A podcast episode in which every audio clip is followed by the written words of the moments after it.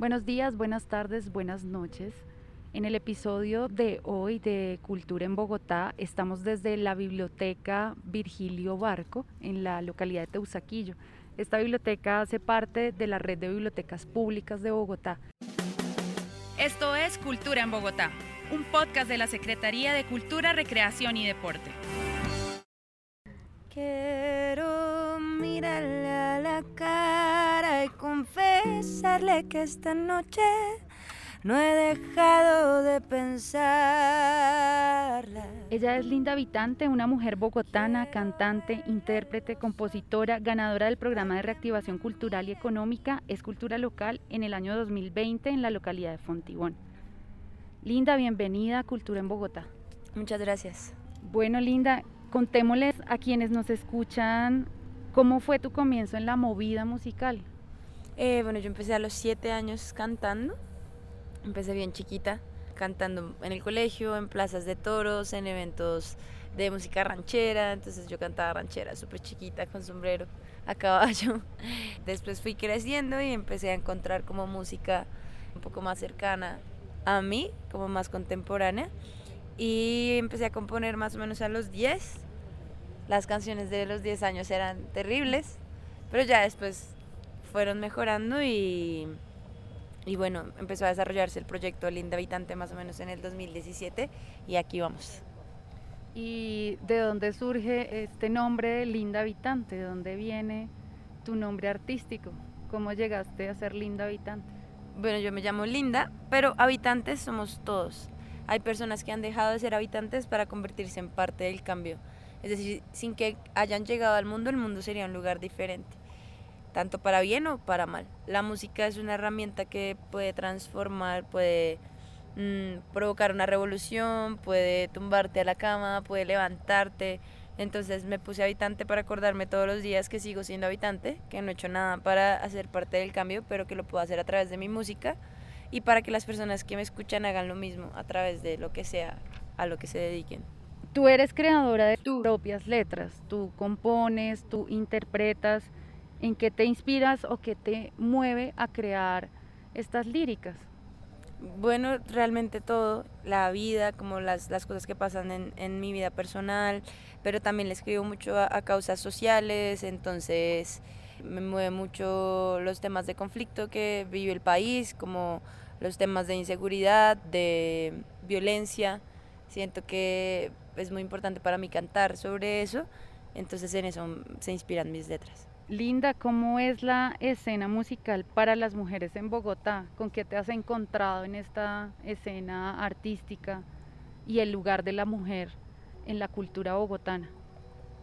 Bueno, yo creo que para la mujer en general, en todas las áreas, siempre ha habido dificultades eh, por diferencias en los salarios, porque pues muchas veces muchas mujeres no han tenido tantas oportunidades para formarse como, como algunos hombres, pero la verdad, desde que yo estoy en la música, estoy en un núcleo de, de muchas mujeres muy tesas. Siento que en este momento, si me pongo a contar los artistas que conozco, que la están rompiendo y que me encantan y que son amigos míos, el 80% son mujeres y, creo que eso es, es muy chévere y es, algo que no pasaba. Claro, si me pongo a mirar ya el escenario más grande, pues son, son menos las mujeres, pero creo que se ha empezado a activar como una revolución hacia que la mujer también tenga como espacios, digamos en escultura local cuando me presenté habían muy pocas mujeres haciéndose cargo de los proyectos, pero siento que cada vez con que una mujer lo intente y, y las mujeres de su entorno la apoyen y los hombres de su entorno la apoyen, las mujeres de afuera lo van a ver y nos vamos como ampliando como una bola de nieve. Entonces creo que cada acción que una mujer tome va a desencadenar acciones en otras mujeres. Eh, escuchábamos que nos hablabas de escultura local. ¿Cómo llegaste a, a, este proyecto, a este programa? ¿Cómo fue esa experiencia de encontrarte con estas becas y estos estímulos del sector cultura? Yo ya me había ganado una beca de estímulos de IDARTES que era beca para formación en EMAT y yo estudié música gracias a, a pues a IDARTES y a, y a, los estímulos. Estudié en EMAT y fue hermoso, la verdad. ¿Qué es EMAT? EMAT es la Escuela de, medios de Música y Medios Audiovisuales. Tiene, es la única que tiene convenio directo con Berkeley, es una escuela maravillosa que me abrió las puertas y gracias a ella mm, pues aprendí muchas cosas, desarrollé muchas herramientas para, para mi música. Entonces de ahí em, empecé a estar muy pendiente de los estímulos y vi este de escultura local para la localidad de Fontibón. Estábamos en medio de pandemia y lo había visto y luego fui a, hacer una obra de improvisación y me encontré con una amiga que era de Fontibón y me dijo, oye, tú sabes que hay un convenio, no sé qué, y me contó. Y nuevamente entonces dije, uff, eso significa que se, me lo va a ganar. entonces nada, me puse juiciosa a hacer los papeles, estábamos en medio de pandemia, me demoré harto, como llenando todo lo que había que llenar y gané. Eh, me ayudaron mucho también porque pues en ese momento no se podían hacer eventos en lugares porque pues estábamos en medio del COVID, entonces todo era permisos especiales, o sea, lo que yo había planteado no se podía hacer, así que lo hicimos virtual. El proyecto estaba dividido en, en diferentes momentos. El primer momento era un disco en el que grabamos cinco canciones con artistas de Bogotá, Además de eso hicimos una convocatoria para artistas de la localidad de Fontibón que se llamaba El Gris también es un color. Todo mi proyecto se llamó El Gris también es un color. Y en esta convocatoria le decíamos a los artistas de Fontibón, de cualquier área, del graffiti, de la pintura, del teatro, de la música, de los videos, como agarra una de mis canciones y saca una obra derivada y las cinco mejores reciben un estímulo de 600 mil pesos. Eh, la otra parte era el concierto narrativo. Un concierto narrativo es una puesta en escena musical que es diferente a un concierto normal porque em, hay danza contemporánea, música en vivo, no hay texto y es como toda, toda una pieza completa que, que fusiona las canciones en, en una sola idea. Entonces hicimos el disco, los videoclips, la convocatoria y el concierto narrativo. Y en 2022 me presenté a Premio Escultura Local, que es para los ganadores de, de, escultura local de antes, y gané también. Eran 13 millones para iniciativas consolidadas. Presentamos un, proyecto que, que se llama Concierto para Delinquir, que son canciones que giran en torno a crímenes de Estado que ocurrieron del 2019 al 2022 y que buscan redignificar la vida y los nombres de las, de las víctimas de la violencia. Limonada de selvas deforestadas. Limonada de selvas deforestadas. ¿Qué piensas? Dime qué piensas, ¿qué vas a hacer? Cuando inició tu carrera, pues presentándote en las plazas de toros, también tuviste una, unas temporadas de ser artista de calle, ¿cierto? ¿Nos cuentas un poco claro, cómo era esto? Yo canté en los buses un resto. yo estudié, estudié mercado y publicidad primero. Estaba con una beca del 50% en la Unipanamericana. No había estudiado música, yo canto desde los 7, pero yo, como mucha gente, tenía idea de lo que significaba estudiar arte. Hay muchos músicos que se ponen bravos cuando les preguntan, oye, ¿y tú solo eres músico y ya? Y dicen, ay, como si eso fuera poquito, no sé qué. Pero pues que la gente no sabe yo no sabía, yo pensaba que yo ya cantaba, que yo para qué iba a estudiar si yo ya cantaba, yo ya era cantante. Entonces, cuando tenía 19 estaba en La Voz Colombia y yo era la más chiquita y todos los que estaban habían estudiado, eran profes, eran estudiantes, eran de MISI, eran de no sé qué. Y yo ahí como nada, yo solamente cantaba. O sea, ahí dije, uff, tengo que estudiar, pero ya estaba estudiando una carrera. Entonces empecé, empecé a cantar en los buses para estudiar las dos al tiempo. Entonces estudié mercado de publicidad y música. Primero estudié en La Guerrero y cantaba en los buses y me iba muy bien. Yo me subía, pagaba el bus, decía, bueno, buenas tardes, mi nombre es Linda, frescos que no les voy a pedir nada, como me pague el pasaje, porque pienso que el trabajo de todos merece su recompensa y todos trabajamos por algo. El día de hoy está haciendo mucho calor, así que me dan ganas de jugar. Vamos a jugar aquí hoy es quincena, yo soy su empleado, ustedes son mis jefes y los jefes les pagan a los empleados en quincena, pero no le van a pagar a alguien que no haga nada, sería el colmo, que falta de respeto. A mí me gusta cantar y les voy a cantar una canción. Si les gusta, me gano el sueldo perfectamente. Si no les gusta, se ríen de mi voz tan fea y a los humoristas también les pagan por hacer reír. Entonces, por los dos lados tengo el sueldo asegurado. Tengo entonces cuatro opciones: salsa, ranchera, bolero o sorpresa. Yo me subía sin guitarra, sin, sin micrófono, sin nada. Y sorpresa era que ellos me daban palabras y yo improvisaba cantando. Entonces de ahí muchas cosas pasaron. después de esto he cantado en escenarios muy lindos y sé, estoy segura que Dios me va a llevar a escenarios increíbles. Pero para mí los mejores escenarios han sido como los más rústicos, como los buses. Una vez se bajó un muchacho detrás de mí, me dio 20 mil y me dijo, estaba buscando excusas para no estudiar música, pero tú eres la señal de que tengo que estudiar. Otra vez en Navidad, me acuerdo que ese día era, era 23 y, había salido a las 6 de la tarde y necesitaba hacer 150 para comprarle regalos a mi mamá, a mi papá y a mi abuelita. 50 mil para cada uno era perfecto. Si uno va al centro, encuentra algo re lindo. Pues en ese momento. Ahorita también, si uno busca bien. Y era retarde, las 6 de la tarde, y yo salí. Y en el segundo bus y yo nunca dije necesito 50 mil pesos porque no tengo para los regalos. No, yo dije el mismo discurso. Y un señor me dio 50 mil. Y yo lo miré le dije, ¿Qué, ¿qué, quieres? ¿Te doy vueltas o qué quieres? Y me dijo, no, no, feliz Navidad. Entonces es pues una experiencia que yo no, no voy a olvidar nunca. De ahí me salió también un trabajo en mercado de publicidad. Fui community manager, viajé a otro país gracias a cantar en los buses.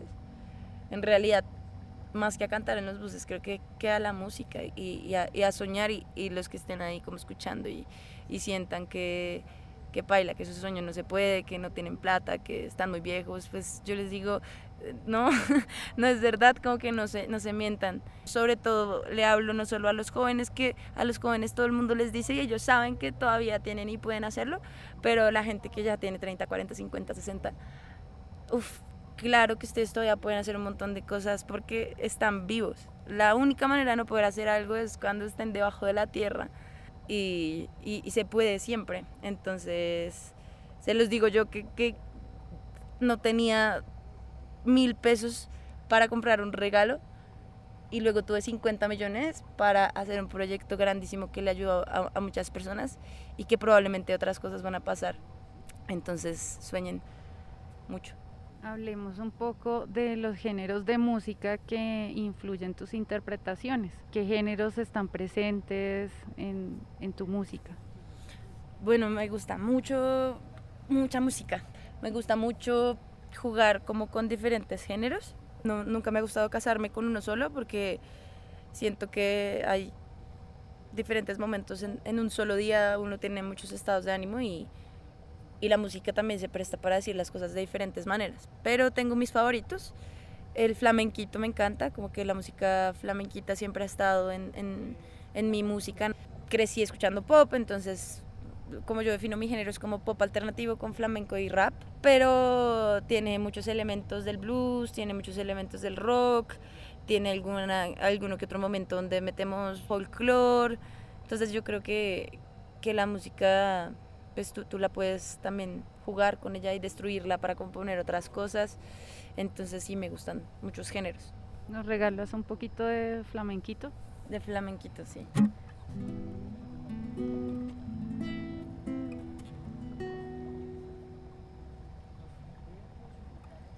Yo, yo pensé que el tiempo descarado no iba a romper los esquemas de mi corazón. Yo, yo renuncié a sentir y pensé que nunca más iba a sonreír. Yo, yo, yo caminé por todas partes sin esperar nada. Yo me enamoré del aire de la madrugada. Yo de la linda habitante que cantaba en los buses. ¿Qué queda eh, ahora para la linda que, que eres hoy? que está en los escenarios, que ha ganado espacios, becas, estímulos, que se mantiene o que guardas o que atesoras en tu vida de esa experiencia de haber sido artista en calle?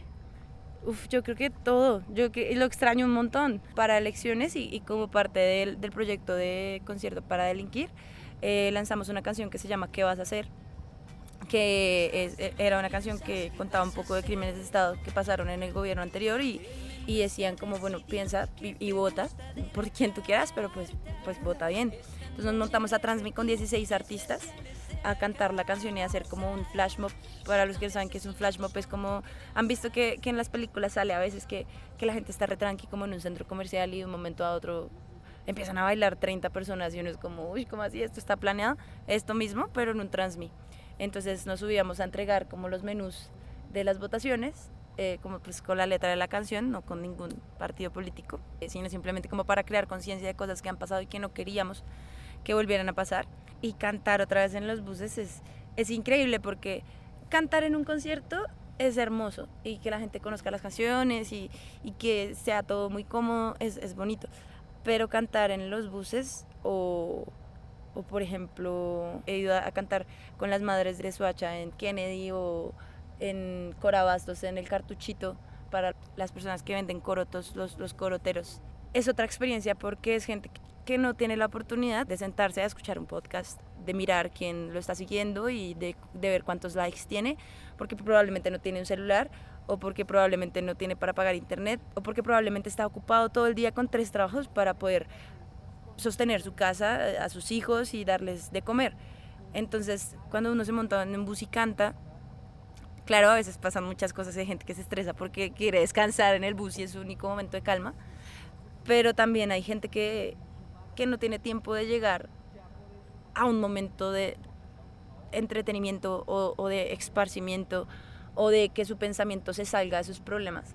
Estaré cantando en los buses para los lanzamientos de, de mis canciones, como para llevar tarjetitas sin, sin pedir plata, sino para que la gente simplemente las conozca, porque a veces se nos ha olvidado que no todo son redes sociales y que no todo es, es lo, lo, virtual y que la comunicación con las personas que puedo tocar que puedo tener a 5 centímetros de distancia es, es, la más importante. Entonces creo que quiero mantener eso siempre y, y le pido el resto a Dios como que, que no me permita olvidar porque fue pues lo que hace que hoy pueda también tener una seguridad en el escenario y, y decir lo que quiera mientras estoy arriba Claro que me dan nervios un montón, pero los buses fueron el público más difícil porque donde usted en un bus no haga las cosas bien, pues lo pueden tratar re mal. Es un público muy exigente el del bus. Claro, es el más exigente, claro. Y es duro.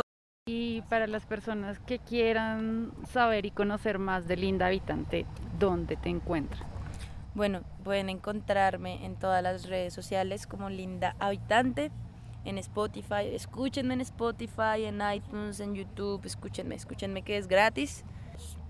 Esta se llama Dígame, fue con la que empezamos y es con la que me voy. Es la última canción que lancé, así que vayan a escucharla. Porque sé que no siente lo mismo y que nada es distinto cuando piensa en esta piel. Porque sé que no siente lo Historias, calle, creación. Esto es Cultura en Bogotá, un podcast de la Secretaría de Cultura, Recreación y Deporte.